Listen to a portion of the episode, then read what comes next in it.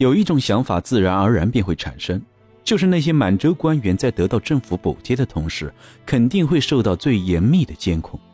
但是从诸多事实来看，在那么严酷的竞争下，满洲人面对的肯定不只是与那个被他征服的民族的简单的较量。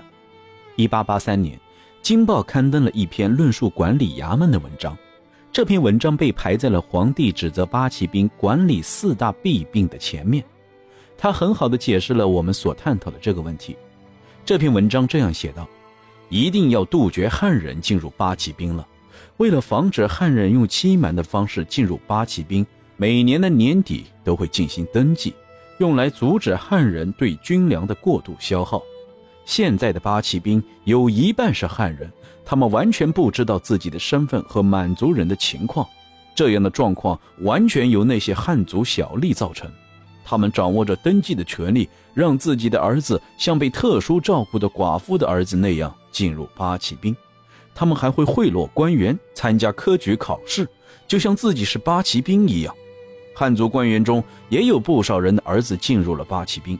如果不进行严格清理的话，这样的弊病就会经常出现。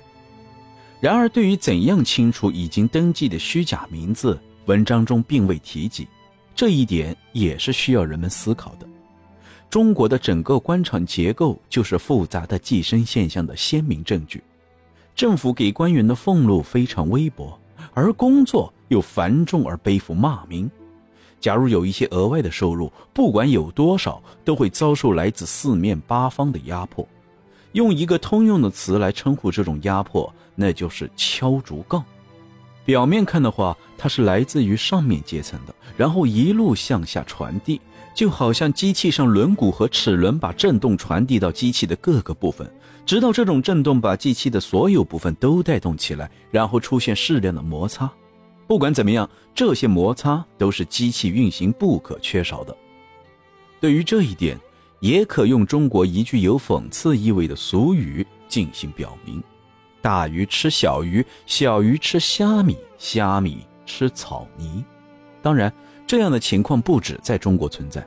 英国作家斯威夫特曾在一百五十年前写过这样一首诗：“跳蚤，自然主义者们这样说，他们身上有小跳蚤在折磨他们，还有小小跳蚤在将小跳蚤撕咬，如此反复，以至无穷。要是在生存的压力下。”中国的官员都要成为寄生者，那就更别说那些依附他们、随着他们脚步前进的下属了。尽管这些下属对于国家事务的履行来说是非常必要的，但是人数如此众多的下属，不但没有俸禄可拿，还要自掏腰包为自己买这么一个位置，他们是如何去为这些资本和利滚利形成的利息去买单的呢？只要随便咨询一下那些涉身于官司之中的中国人，就能轻易的得到答案。你会先了解到官司双方的具体情况，然后就会知道在打官司的过程中，双方被怎样敲竹杠。如果人们能在自己的一生中小心谨慎，也有可能躲开那些官司。但是那种寄生现象还是会施加于他们身上。就是以公共事务为借口进行强行索要，比如要求车马、船只修河的材料等各种资源，跟其他的制度一样，这种方式也已经形成了规矩，并自然而然地得以施行。在中国的教育体系中，也有着同样的寄生现象。中国的师生关系比我们想象的要紧密。如果一个人曾经是另一个人的老师，那么在他活着的时候，他便有权利对自己的学生提出要求。要是一位老师变得一贫如洗，他就会到处行走，从自己的学生那里募得一些钱财。大部分老师都是这样。如果这样的所得还是不够，那么这位老师就会变成一个穷酸的文人，就好像中世纪时候的一些僧人，他们一旦遇到学校，就会停下来。以便获得一些捐赠。如果一位老师同时教了两名学生，或是同时为两个人监考，那在他穷困的时候，这两个人就应该轮流对他施以照顾，以使这种照顾不致断绝。寄生现象在中国已经非常广泛，随处都会有一些精明的流浪汉，通过结识朋友的名义卷进某个事件中，借以探听自己的亲戚叫什么、住在哪里，然后在自己有难的时候就可以去寻找他们，称自己是他们朋友的朋友，进而得到食物或者住宿。在中国，佛教和道教中的人就是一个庞大的寄生群体，他们在与人打交道时，凭借的是人类天生的对信仰的崇拜。以此来让那些精明而又实干的中国人帮助自己得到相对轻松甚至富足的生活，但是有一点要说明，能够有这种幸运的只是少数人。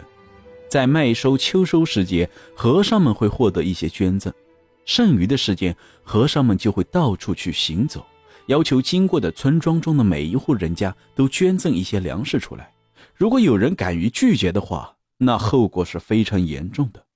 假如这些行为所得的捐赠还是不够，那所有的和尚都会在某个特殊的日子里，或者在葬礼进行时，在庙中举行法事，从而会得到大量酬劳。吃饭由庙里负责，而且还能得到额外的费用。